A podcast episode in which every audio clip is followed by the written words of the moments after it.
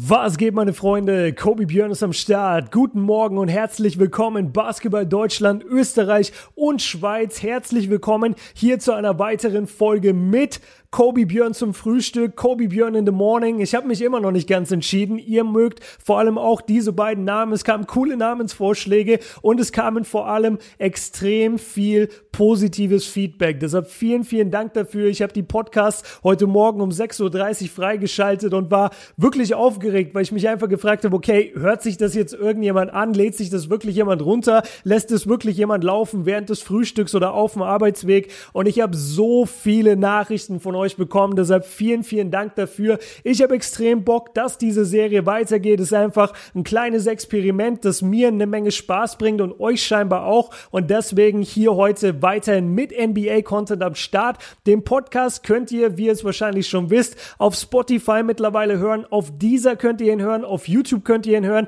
Ihr könnt ihn euch auf Podigy direkt runterladen selbst oder ihr wartet noch ein bisschen, bis der Apple Podcast freigeschaltet ist. Das ist die einzige einzige Plattform, die noch nicht 100% d'accord ist mit allem. Also das ist einfach so ein Vorbereitungs- oder Überarbeitungsprozess, der einfach ein paar Tage dauert. Lasst euch davon nicht abschrecken. Der Podcast hier wird auf jeden Fall auch auf Apple Podcasts und iTunes gelistet werden. Wir haben wieder eine sehr, sehr geile Show heute am Start. Wir sprechen unter anderem darüber, ob James Harden seine All-NBA First Team Berufung verdient hat oder nicht. Das war ja der große, die große Headline gerade bei ESPN First Take. Da wollen wir einmal drüber sprechen. Dann wollen wir darüber sprechen, dass Kevin Durant leider den Beginn der NBA Finals ebenfalls verpassen wird. Und was bedeutet das jetzt für die Warriors? Und am Ende sprechen wir noch über die Bucks und die Raptors Game 5. Für euch ganz wichtig, ich werde dann eine Spoilerwarnung geben, wenn wir über dieses Game reden. Ich werde jetzt hier im Titel natürlich und ich werde jetzt auch hier beim Reden nicht spoilern, welches Team gewonnen hat, sondern wirklich erst, wenn wir am Ende bei diesem Thema sind.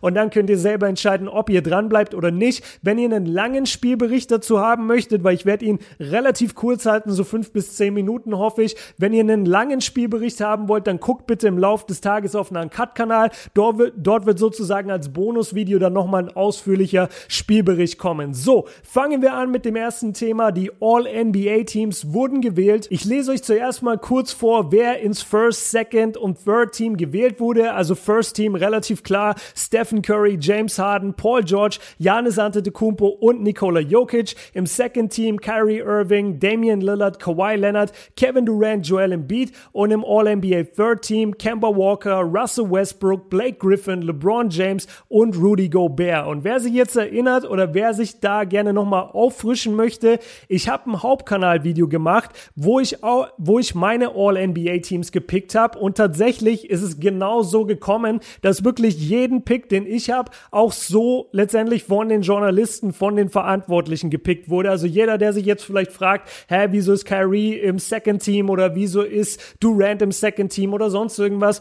guckt euch gerne das Video an, das ich unten verlinkt habe. Da wird alles eigentlich ganz gut erklärt. Jetzt, wie angesprochen, Max Kellerman hat gesagt, dass James Harden diese Nominierung nicht verdient hätte. Und seine Begründungen, da gehen wir jetzt rein, denn die haben mich doch sehr überrascht. Also man kann ja von diesen ESPN-Leuten halten, was man will. Letztendlich Manchmal haben sie zumindest für ihre komischen Takes, für ihre wilden Takes zumindest einigermaßen brauchbare Argumente. Jetzt in diesem Fall war ich echt enttäuscht, weil einfach nichts hinter diesem Argument stand. Also Kellerman hat erstmal alle Regeln außer Kraft gesetzt, hat gesagt, das ist vollkommen egal, dass die All-NBA-Teams für die Saison gewählt werden. Er will, dass es auch für die Postseason zählt und deswegen hat Harden nicht verdient. Das ist aber eine schlecht, ein schlechtes Argument, weil es ist nun mal so, dass die Teams nur für die ähm, Regular Season zählen. Des Weiteren sagt er, dass alle All-NBA-Teams positionslos gewählt werden sollten und dementsprechend Harden nicht drin wäre, weil man davor fünf andere NBA-Spieler ja picken würde, wenn man eben keine Positionen pickt.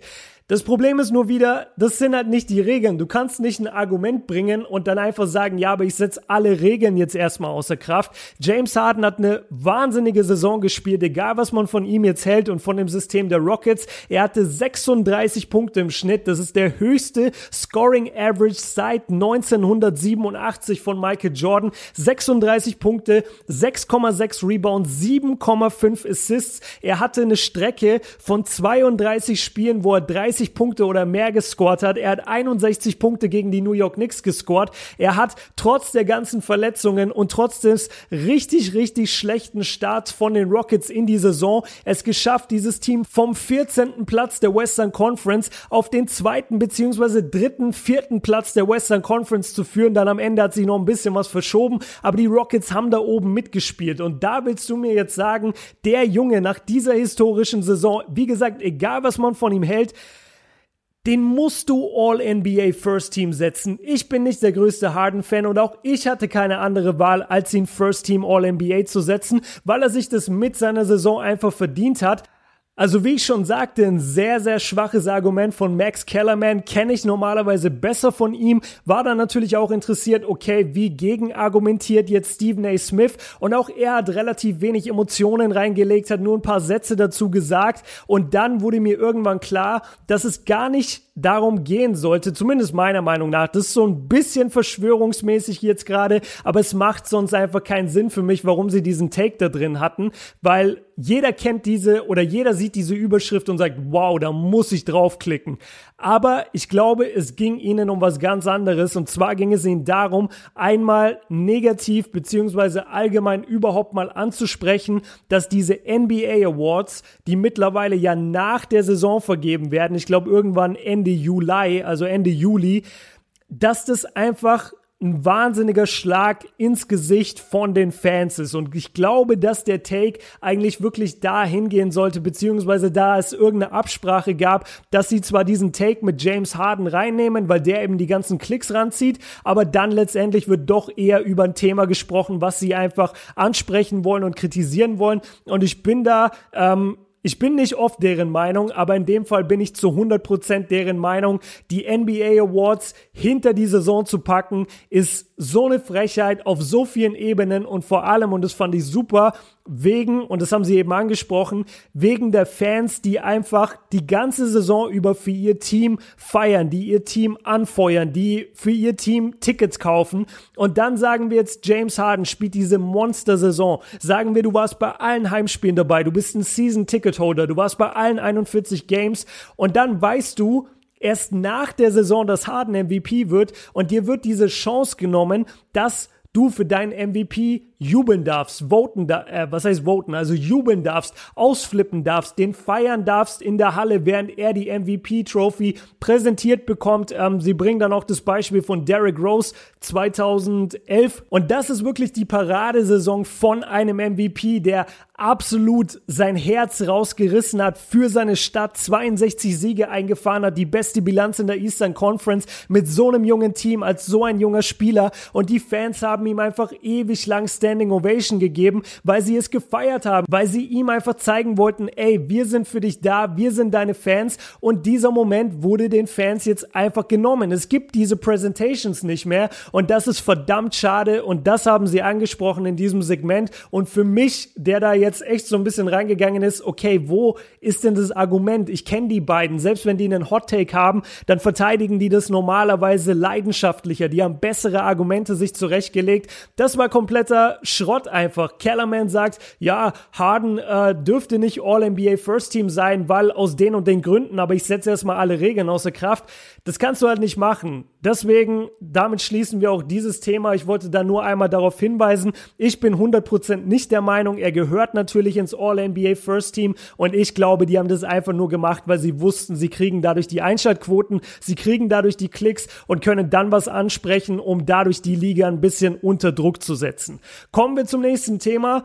Kevin Durant wird den Start der NBA Finals verpassen. Das ist ein wahnsinniger Schlag in sein Gesicht, ins Gesicht der Warriors-Fans und allgemein in das Gesicht, in das Gesicht, ähm, in die, auf die, auf die Teamchemie von den Warriors, denn wir haben jetzt darüber gesprochen. In der Blazers-Serie war es so, dass sie einfach einen komplett anderen Basketball gespielt haben, als sie es tun, wenn Kevin Durant auf dem Feld ist. Und wir haben in der letzten Folge schon drüber debattiert, ist das jetzt gut oder schlecht oder sind die Warriors mit ihm besser oder schlechter? Das haben wir alles in der letzten Folge diskutiert. Aber was jetzt wirklich problematisch wird, und damit hatte ich auch nicht gerechnet, weil es sind ja jetzt nochmal sieben, acht, neun Tage, bis überhaupt die Finals anfangen. Das heißt, die Warriors haben ja nochmal so lange Zeit, sich zu regenerieren und nicht mal dann wird KD wirklich ready sein für die Finals. Also er, ist, er hat sich auf jeden Fall schlimmer verletzt, als die Warriors es uns mitteilen wollen. Jetzt haben sie dann das Problem, Gut, sie haben die Blazers-Serie, die haben sie gesweept. So, und das hätte jetzt einfach so ein Moment sein können in den Playoffs. Okay, KD war vier Spiele nicht da. Wir haben die Serie gekillt. Wir haben die Blazers nach Hause geschickt. Jetzt gehen wir in die Finals mit KD. Jetzt ist er beim ersten Spiel nicht da, vielleicht beim zweiten Spiel nicht da.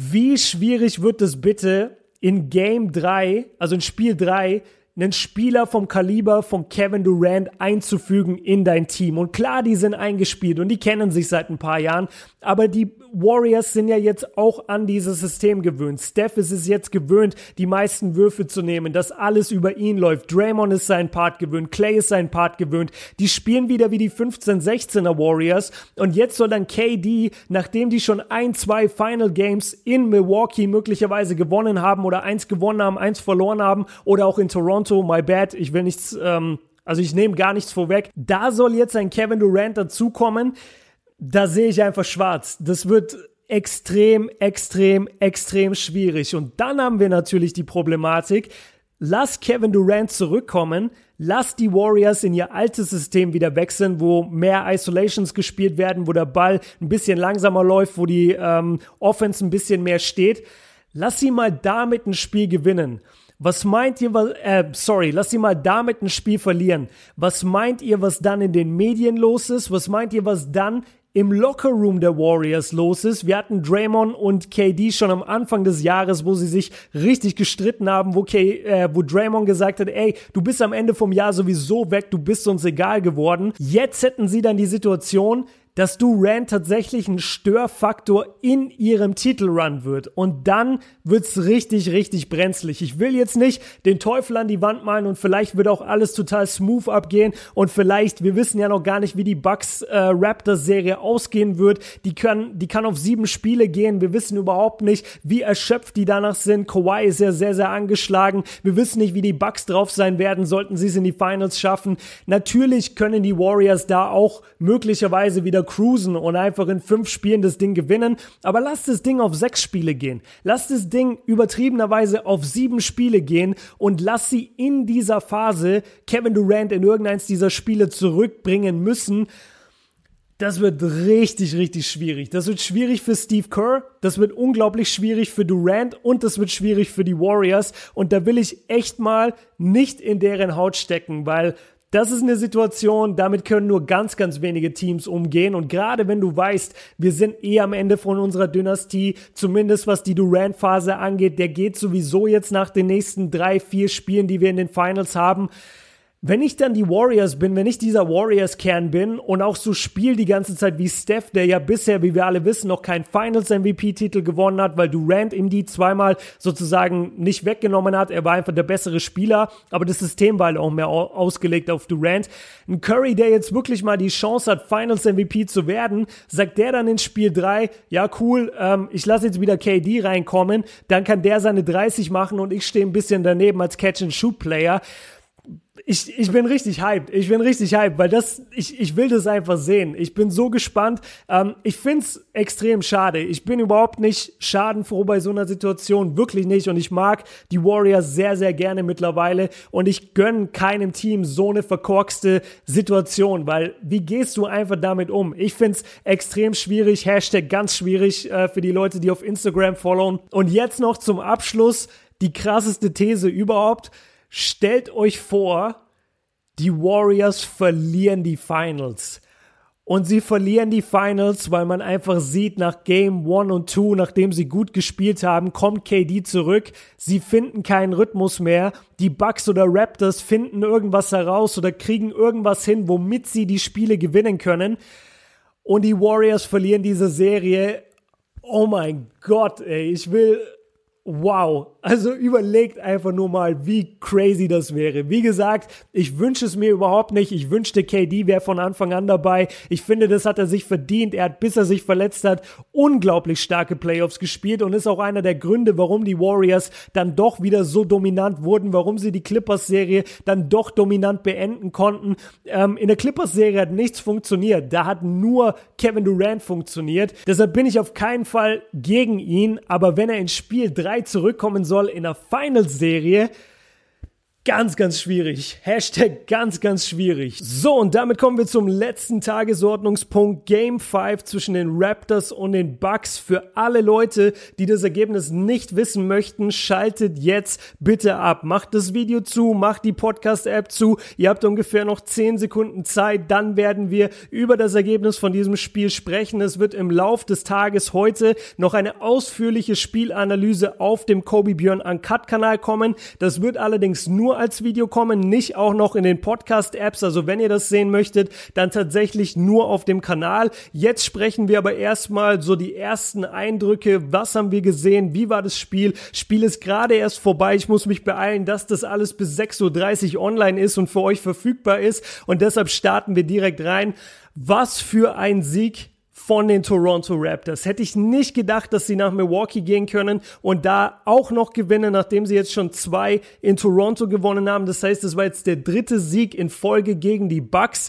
Habe ich wirklich nicht kommen sehen und ja, es gibt ein paar Punkte, über die möchte ich sprechen. Also zum einen, es gab eine, es gab ein paar Sequenzen am Ende und ich sag auf keinen Fall, dass die Raptors sich diesen Sieg nicht verdient hätten oder dass die Bucks nicht auch wirklich sich die Niederlage verdient hätten, weil sie einfach in der Crunch Time sehr, sehr viele dumme Entscheidungen getroffen haben, schlechte Plays gemacht haben, schlechte Pässe gespielt. Ähm, wer war das? Ich glaube Brockton, der sich einfach auf den Fuß gedribbelt hat, nachdem Bledsoe ihm mit einem komplett bescheuerten Pass gefüttert hat. Also die Bucks waren sicherlich nicht das bessere Team in diesem Spiel und es ist auch okay, dass die Raptors gewonnen haben. Eine Frage muss ich trotzdem aufwerfen. Das war kein Foul an Kyle Lowry in diesen letzten Sekunden, als die Bucks offensichtlich und mit Absicht faulen wollten und jeder wusste es, das Publikum wusste es, das gegnerische Team wusste es, die Bucks wussten es und die Schiedsrichter stehen daneben und lassen Play laufen, wo Kyle Lowry voll umgenietet wird von Janis und ich habe vergessen, wer der zweite Spieler war und das resultiert dann in einem, in einem offenen Dank für Siakam. Da finde ich, wurden die Bucks ein bisschen ja, ich, ich weiß nicht genau, was das richtige Wort jetzt in dem Fall wäre. Ähm, ich behalte es mal für mich. Auf jeden Fall die Raptors haben sich dieses Spiel verdient. Es war eine unglaublich starke Leistung von ihnen. Sie sind so effektiv und vor allem, das muss man natürlich erstmal runterbrechen, nur, also nicht nur, aber wenn es um Effektivität geht und die Raptors und um Würfe in, in der Crunch-Time-Klatsch-Situationen, dann kann man eigentlich nur von Kawhi Leonard sprechen. Der Typ ist so eiskalt. Immer wenn er diese Würfe verwandelt in der Crunch-Time, muss ich oft an David Fisdale denken, der vor ein paar Jahren mal gesagt hat, er stand neben Kawhi im Aufzug und er hat ihn nicht mal atmen hören. So ruhig ist der Junge. Wahnsinn. Einfach nur Wahnsinnsleistung von Kawhi. Ähm, was bei den Bucks überhaupt nicht funktioniert und es gab mehr Spieler bei den Raptors, die äh, abgeliefert haben. Van Vliet hatte ein super Spiel. Kyle Lowry war wieder stark, obwohl seine Wurfquoten jetzt nicht die allerbesten sind, aber er hat wenigstens gescored, er ist an die Linie gegangen und er hat wie immer diese kleinen wichtigen Plays für die Raptors gebracht. Trotzdem, ich finde, die Bucks haben dieses Spiel verloren, ganz klar in der eigenen Halle und das ist richtig bitter. Und was man gesehen hat, sie kommen einfach nicht klar mit dieser Raptors Defense. Ich habe das schon in der letzten Analyse besprochen, dass die Raptors halt mittlerweile einfach komplett absinken. Also die ganzen Spieler, die eigentlich die Shooter draußen verteidigen müssten, die sinken so weit ab, bauen diese Mauer auf gegen Janis. Janis kommt so gut wie nicht mehr durch die Zone durch und wenn er dann den Ball rauspasst auf die äh, auf die jeweiligen Shooter, ja, dann treffen die ihre Würfe nicht so richtig. Also die Wurfquote dieses Mal für die Bucks von der Dreierlinie lag bei 32 Prozent. Chris Middleton im letzten Game noch sehr, sehr gut, was seine Punkteausbeute anging. Jetzt in diesem Spiel absolute Katastrophe. Nur sechs Punkte gemacht, 0 von 2 von der Dreierlinie, 2 von 9 aus dem Feld. Janis hatte zum einen zu wenig Hilfe von außen und zum anderen kam er nicht gegen die Raptors Defense an. Also die Raptors haben sich dieses Spiel wirklich erarbeitet.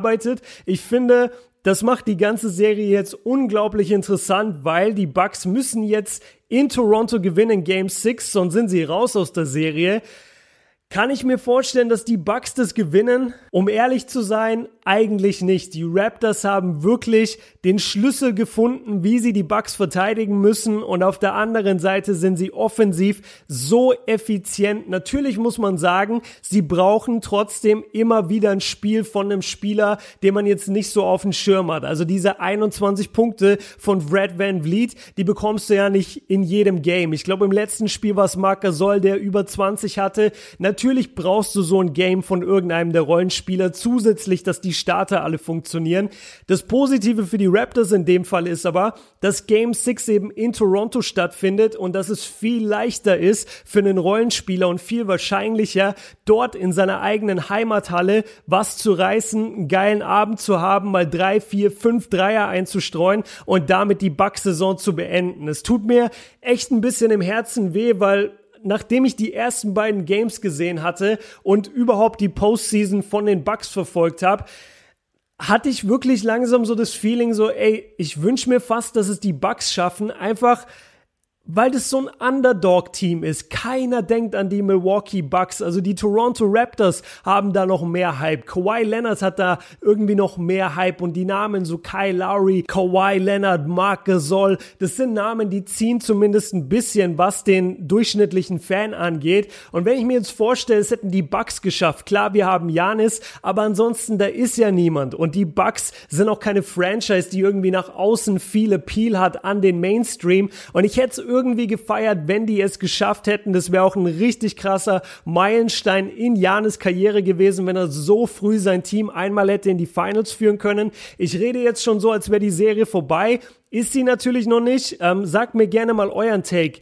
Habt ihr das Gefühl, Milwaukee kann nach Toronto gehen und dort Game 6 gewinnen? Oder seht ihr das auch nicht? Weil ich sehe es einfach nicht. Ich habe mir jetzt dieses Game 5 angeguckt und Milwaukee hat an vielen Stellen wirklich komplett ahnungslos gewirkt. Und ich glaube, das ist der wichtigste Faktor, dieses Thema Erfahrung. Die Bucks haben für solche Games überhaupt keine Erfahrung. Sie haben abgesehen von George Hill überhaupt keine Leistungsträger, die überhaupt schon mal tief und weit in den Playoffs waren. Selbst Janis, der Superstar dieses Teams, war noch nie weiter als das, was er jetzt gerade ist und stand da vorher auch noch nie. Auf der anderen Seite bei den Raptors hast du Kawhi, der ein Finals MVP ist. Du hast Kyle Lowry, der schon mal in einem Conference Final stand. Äh, Marc Gasol stand schon in einem Conference Final. Danny Green, auch wenn der ein komplett Totalausfall ist, ich weiß nicht, was mit ihm los ist, auch er stand schon öfter in solchen Spielen. Und natürlich hilft dir das dann enorm, wenn deine Veteranen einfach dein junges Team auch darauf einstimmen können. Und auf Seiten der Bucks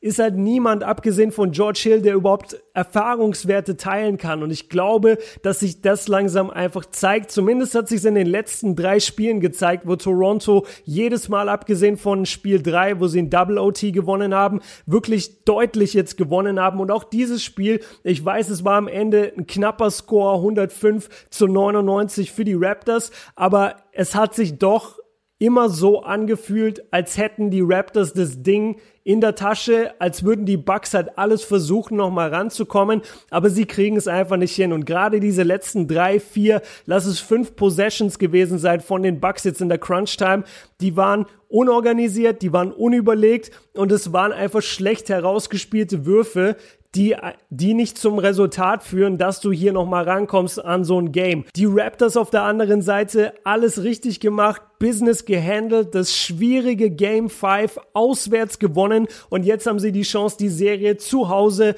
bei sich in Toronto zu gewinnen. Also wirklich Hut ab und Props an die Raptors. Haut mir gerne in die Kommentare, ob ihr meint, dass die Bucks die Serie nochmal drehen können. Ich sehe es im Moment leider nicht. So, und damit sind wir am Ende von einem weiteren morgendlichen Podcast. Ich hoffe, es hat euch wieder Spaß gemacht. Wenn dem so ist, schreibt mir das gerne, zeigt mir das gerne, schickt mir ein Foto, markiert mich in der Story, wie ihr das Ding gerade hört. Das freut mich ungemein und gerade an diesen Tagen, wo ich, also gestern waren es drei Stunden Schlaf und heute waren es sogar nur zwei Stunden, weil ich das Spiel dann live gucken musste, damit es noch pünktlich kommt es freut mich dann wirklich sehr, wenn ich sehe, dass die Arbeit sozusagen von euch auch gewertschätzt wird und wenn ihr sagt, ey, wir feiern das, wir finden das cool, weil wenn es keiner feiert, dann macht es auch mir natürlich weniger Spaß. Deshalb, wenn euch diese frühen Podcasts gefallen und dieses, ey, ich kann auf dem Schulweg irgendwie ein bisschen mich über die NBA erkundigen, dann haut mir das gerne in die Kommentare und schreibt mir bei Instagram, würde mich sehr, sehr freuen. Und ansonsten sehen wir uns später mit dem ausführlichen Spielbericht über dieses Game. Ich glaube, ich gehe jetzt erstmal ins Bett. Vielen, vielen Dank fürs Zuschauen und fürs Zuhören und wir hören uns im nächsten Video. Bis dahin. Peace.